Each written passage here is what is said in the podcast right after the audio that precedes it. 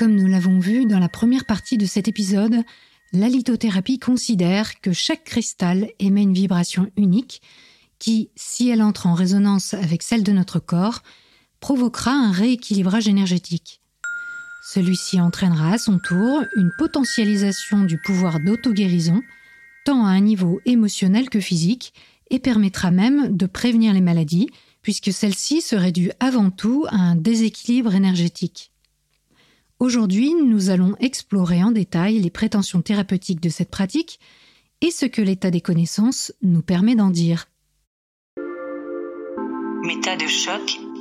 Méta de choc. Méta de choc. Et si on se demandait pourquoi on pense ce qu'on pense? Script saison 2. Chronique de la spiritualité contemporaine. Épisode 3. La lithothérapie. Si vous n'avez pas encore écouté le premier volet de cet épisode en trois parties, c'est le moment de le faire. Pour les autres, on se lance. Un minéral est en général une substance de forme cristalline, c'est-à-dire qui suit un agencement régulier d'atomes, répétés à l'identique sur une distance significative. En cela, il se distingue d'un matériau dit amorphe, comme par exemple le verre, dont les atomes ne respectent aucun ordre spécifique. En lithothérapie, les cristaux sont utilisés sous trois formes. Les pierres brutes, conservées à l'état naturel, brillent peu, mais sont réputées être de véritables centres énergétiques. Les pierres roulées, polies et de petite taille, sont faciles à trouver dans le commerce et à des prix très accessibles. Enfin, les pierres taillées sont travaillées à l'image des gemmes comme le diamant ou l'émeraude, de manière à révéler leur éclat le nombre de leurs facettes aurait en lui-même un impact énergétique. Elles sont beaucoup plus chères et se portent généralement en bijoux. Du quartz au jade, en passant par la tourmaline, chaque espèce de pierre est présentée comme ayant des pouvoirs qui lui sont propres. Leurs propriétés peuvent varier en fonction du livre, du site web ou du praticien consulté, mais voici quelques exemples de prescriptions actuelles. La grande star du moment, c'est le quartz rose, unanimement présenté comme la pierre de l'amour. Son action sur le chakra du cœur permet d'attirer l'amour, la douceur et la joie. Il augmente la tendresse au sein du couple, la confiance en soi et la créativité, et peut aider à se remettre d'une rupture, à pardonner et à s'aimer soi-même. Côté santé, il soigne les maladies du cœur, diminue le stress et traite les insomnies. L'améthyste, vous savez, la pierre à la couleur d'un vin coupé à l'eau aide à se défaire des addictions et des mauvaises habitudes. Elle transmute les personnes perturbées et révèle leur potentiel. En agissant sur le troisième œil, elle permet de développer sa spiritualité, son intuition et facilite l'accès à la connaissance avec un grand C. D'un point de vue physique, l'améthyste est réputée traiter les troubles neurologiques, les problèmes intestinaux, d'arthrite, d'audition, nettoyer et énergiser le sang, renforcer le système immunitaire et endocrinien. Elle stimule aussi l'activité du cerveau droit, des glandes pituitaires et pinéales. Ah, je ne vous ai pas encore parlé des neuromythes qui circulent autour de ces glandes. Il faudra que je fasse une émission là-dessus un jour. La tourmaline noire est aussi souvent mise à l'honneur pour sa grande puissance. Elle permet, comme nous l'avons vu, de se protéger des ondes, en agissant sur le chakra racine, elle apporte équilibre dans le couple, renforce l'expression personnelle et les pouvoirs médiumniques. Elle dissipe la peur, la négativité et l'impulsivité. Quand on la frotte, elle se charge en électromagnétisme, ce qui attire chance et bonheur. D'un point de vue physique, elle agit sur le cœur, le système endocrinien, le sommeil, la digestion et les glandes surrénales. D'autres pierres sont vantées pour leur potentiel spirituel, par exemple la turquoise, qui aide à s'élever par la méditation et le rêve, la cyanite, qui aligne les chakras et facilite la canalisation des entités, la purpurite qui stimule le chakra couronne, celui qui donne accès à notre source divine, ou encore le saphir qui, par le chakra de la gorge, stimule la clairvoyance, la télépathie et la communication avec les entités. N'oublions pas non plus l'ambre, très connu pour sa capacité à calmer les douleurs de poussée dentaire chez les enfants, mais dont on dit aussi qu'elle favorise l'illumination par l'éveil de la Kundalini et qu'elle transmute les énergies de la Terre. Au passage, elle soigne aussi les poumons, la rate, le cœur, le système endocrinien et les problèmes de mémoire. Parmi les grands classiques de la lithothérapie, on trouve aussi le fameux œil du tigre. Par son action sur le plexus solaire, il permet de s'enraciner, de retrouver un bon équilibre émotionnel et de renforcer sa volonté. Il est efficace contre les problèmes de rate, de pancréas, de digestion, de gorge et des yeux. Le jade, lui, a récemment connu un regain d'intérêt par son utilisation en œuf à introduire dans le vagin pour l'épanouissement sexuel qu'il procure. Par son énergie calme et sereine, il purifie les reins, nous apprend l'acceptation et la tolérance. J'arrête là l'énumération, mais vous l'aurez compris, les combinaisons sont très nombreuses et le moins que l'on puisse dire, c'est que toutes ces affirmations sont impressionnantes. Il paraît donc important d'aller voir sur quoi elles reposent.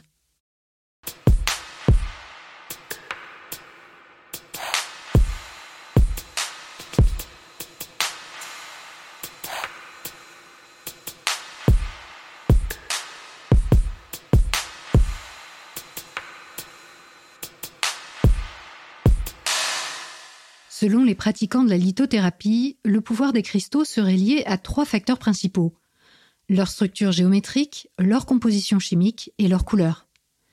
Passons-les en revue.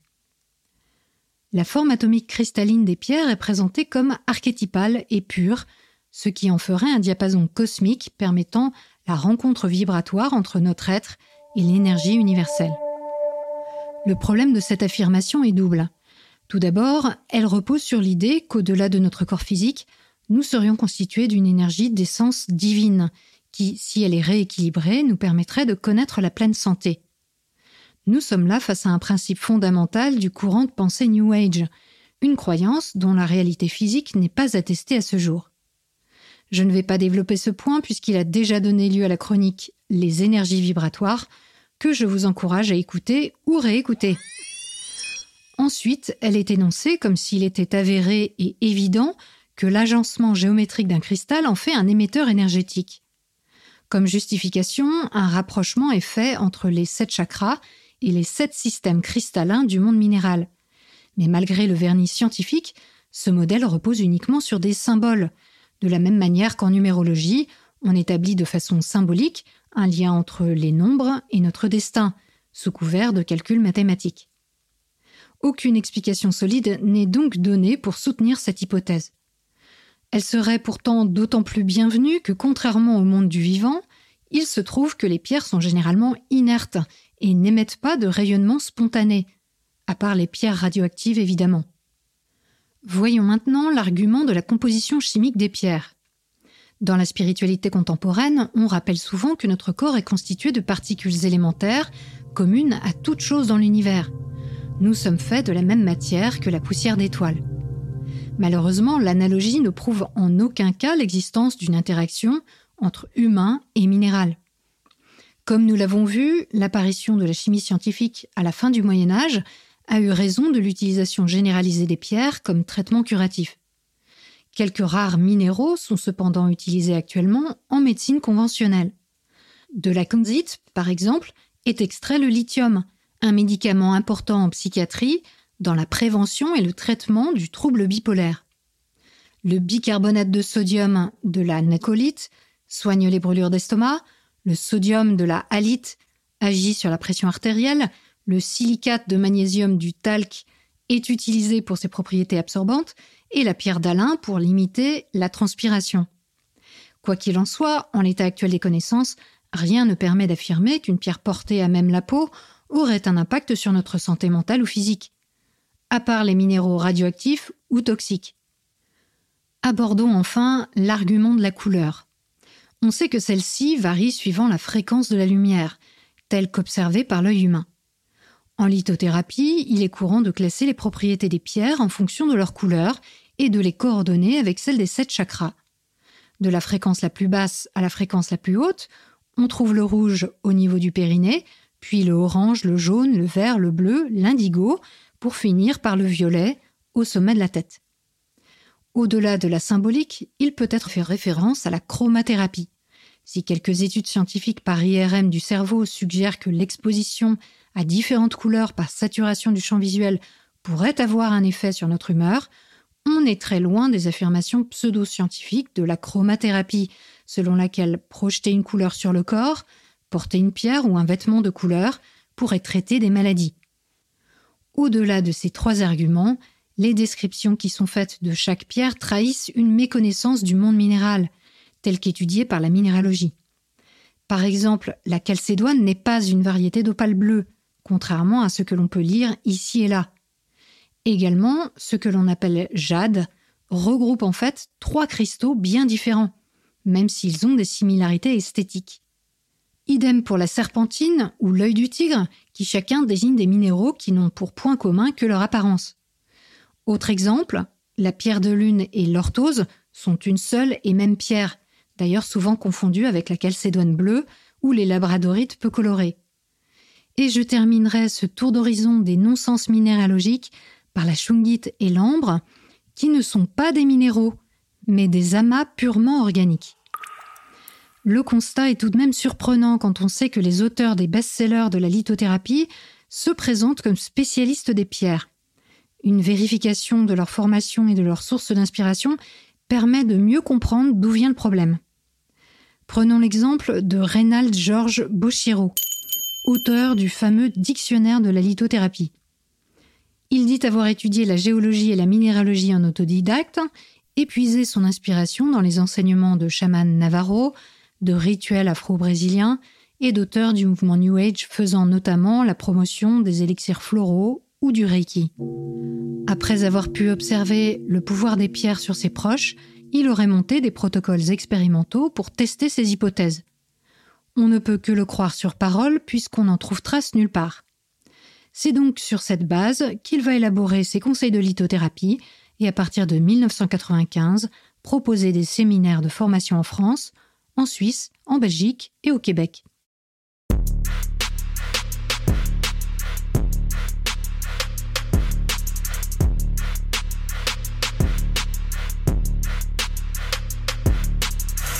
Si les fondements théoriques de la lithothérapie laissent à désirer, on ne peut pas balayer d'un revers de main le fait que tant de gens disent sincèrement ressentir les bienfaits du soin par les pierres.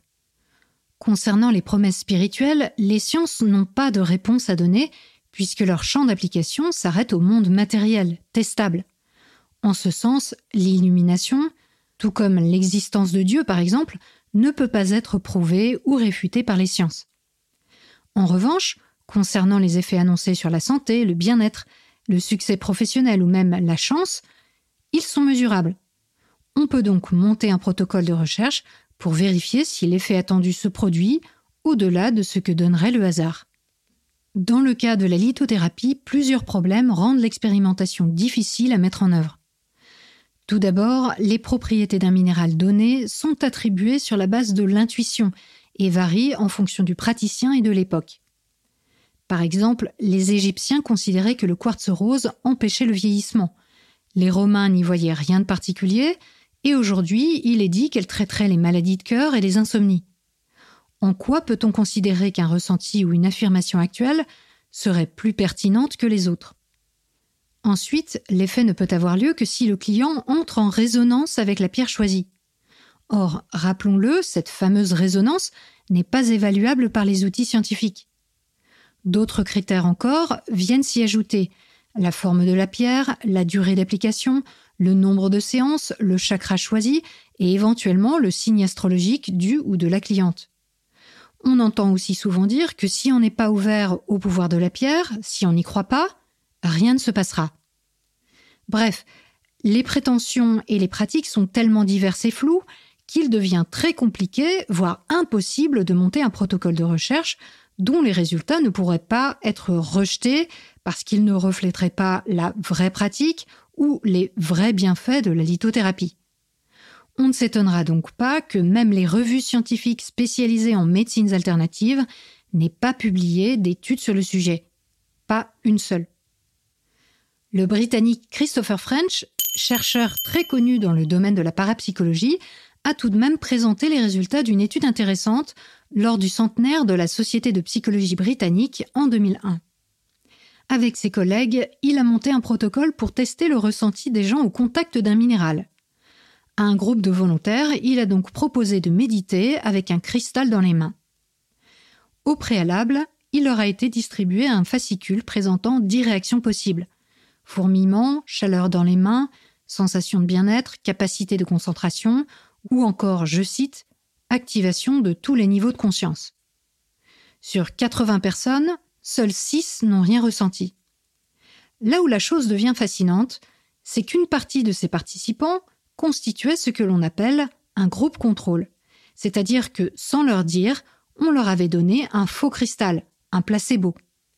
Eh bien, ces personnes-là ont ressenti exactement les mêmes sensations que celles qui avaient médité avec un vrai cristal. Cette expérience avait déjà été menée précédemment, mais en simple aveugle, c'est-à-dire que si les participants ne savaient effectivement pas qu'ils pouvaient écoper d'un faux cristal, la personne qui leur remettait, elle, le savait. Cela peut fausser les résultats puisque l'expérimentateur peut influencer le participant de manière plus ou moins consciente. Dans l'étude de Christopher French, ni les participants ni les expérimentateurs ne savaient que certains cristaux étaient faux. C'est ce qu'on appelle le double aveugle. En simple comme en double aveugle, les résultats ont été les mêmes. Que les participants tiennent un vrai ou un faux cristal, ils et elles ont ressenti des effets identiques. On peut donc en déduire que ceci n'était pas causé par des propriétés particulières du cristal, mais plutôt par la suggestion. Et ce n'est pas tout. Avant l'expérimentation, on avait demandé aux participants de répondre à un questionnaire dans lequel certains disaient avoir déjà ressenti des choses au contact des pierres. Ces personnes-là ont ensuite rapporté des effets plus forts qu'ils aient médité avec un vrai ou un faux cristal. Ici, on voit l'effet que peut avoir l'autosuggestion. Concernant le rapprochement qui est souvent fait entre signe zodiacal occidental et effet des pierres, justifié par l'apparition de certains cristaux au moment de positionnement particulier du Soleil, de la Lune ou des planètes, je vous renvoie à la série Shocking que j'ai faite avec un ancien astrologue et qui s'intitule L'astrologie, ça marche trop. Elle aborde notamment les expériences scientifiques qui ont été menées pour évaluer l'influence des astres sur notre personnalité ou notre parcours de vie.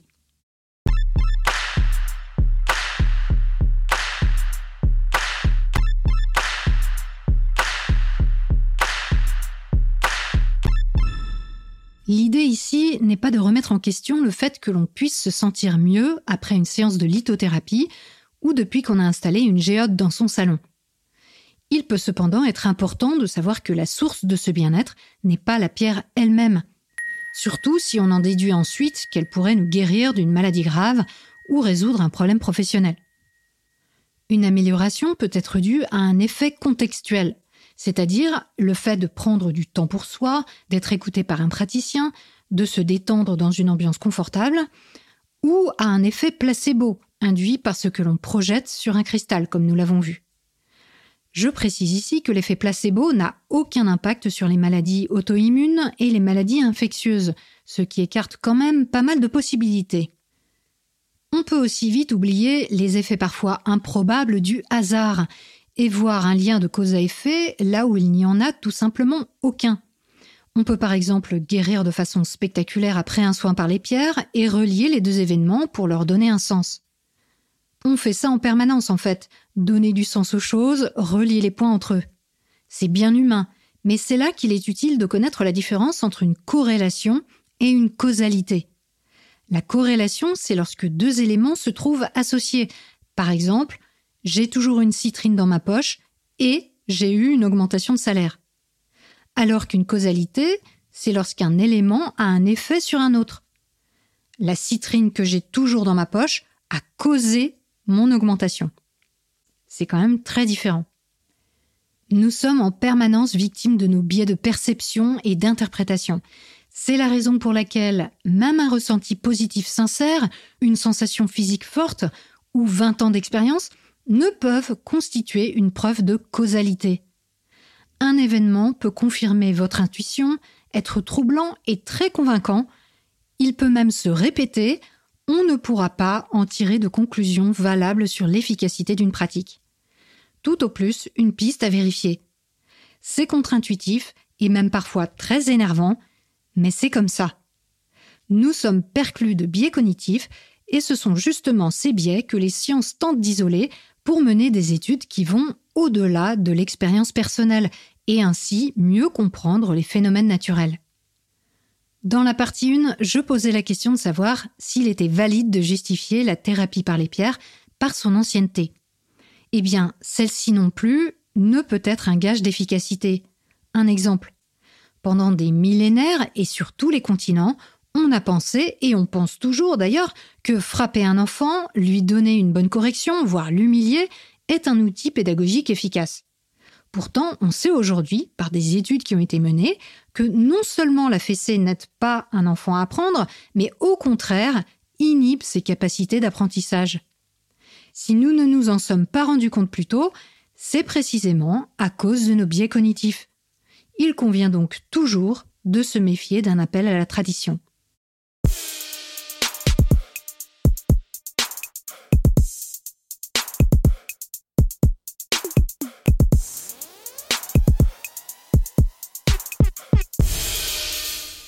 De manière générale, on considère que la lithothérapie ne fait pas grand mal aux personnes qui ont recours, et que cela peut même leur être bénéfique psychologiquement.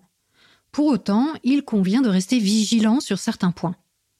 Comme nous l'avons vu, la plupart des personnes qui la pratiquent et la promeuvent n'ont pas de notion de minéralogie. Or, certaines pierres peuvent être nocives, voire mortelles. Les cristalliers connaissent bien les problèmes de santé, souvent bénins, que peut causer le contact cutané ou l'ingestion de pierres. Démangeaisons, toux, maux de tête chroniques, indigestion, etc. Mais ça peut aller plus loin. Même si les minéraux sont principalement inertes, certains peuvent contenir des métaux lourds comme le plomb ou le mercure, des agents volatiles comme l'arsenic ou même des éléments radioactifs.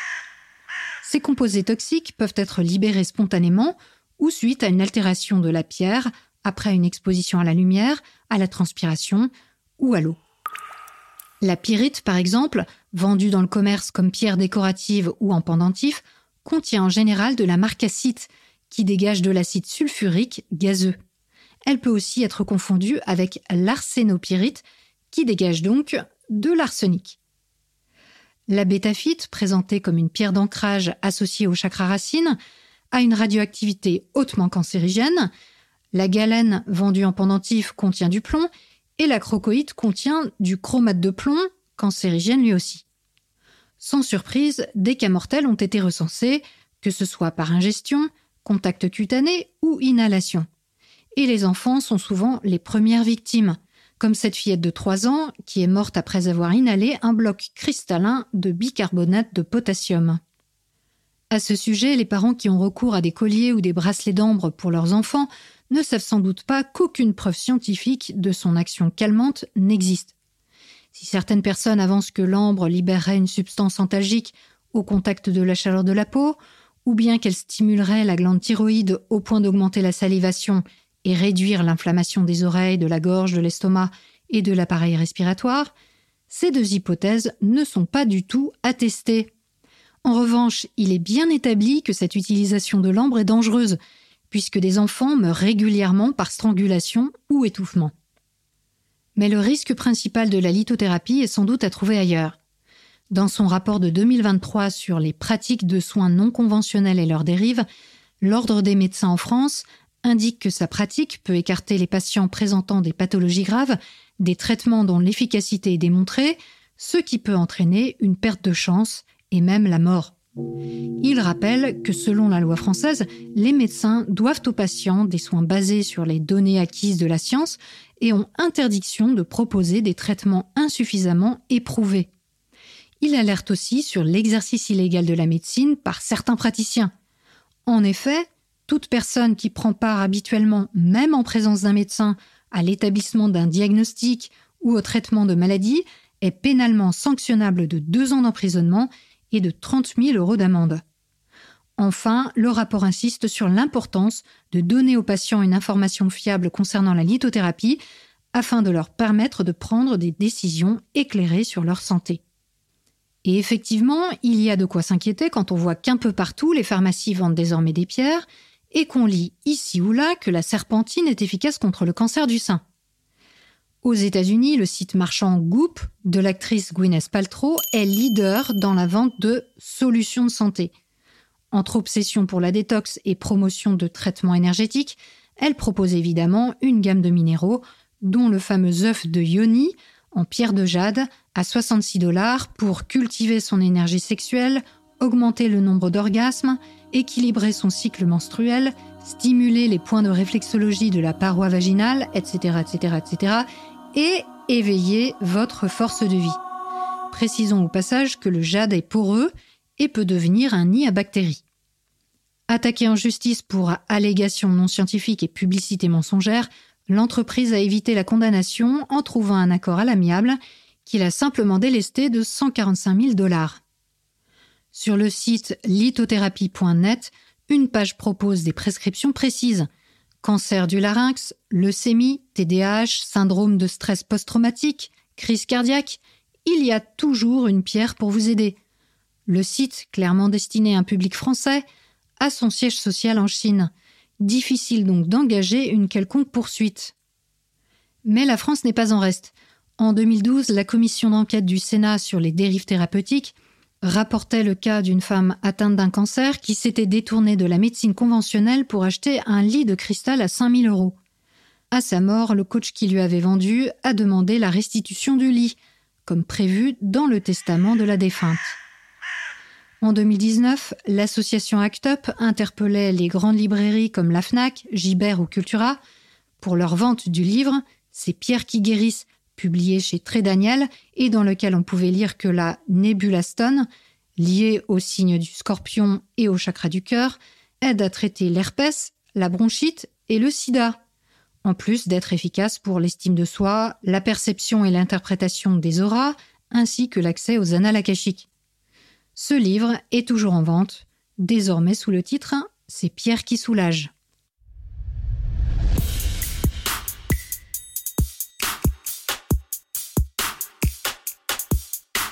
Pour aller plus loin ou vérifier ce qui vient d'être dit, vous pouvez consulter les ressources mises à votre disposition sur le site dédié à cette chronique sur métadechoc.fr. Ce podcast humble et superbe n'existe que grâce à vos dons. Alors un grand, grand merci à vous qui avez fait un don cette semaine. Oui, vous. On se retrouve vendredi prochain à 18h pour la troisième et dernière partie de cet épisode. D'ici là, prenez le temps d'observer la manière dont vous pensez et de la questionner. Vous n'imaginez pas ce que vous pensez.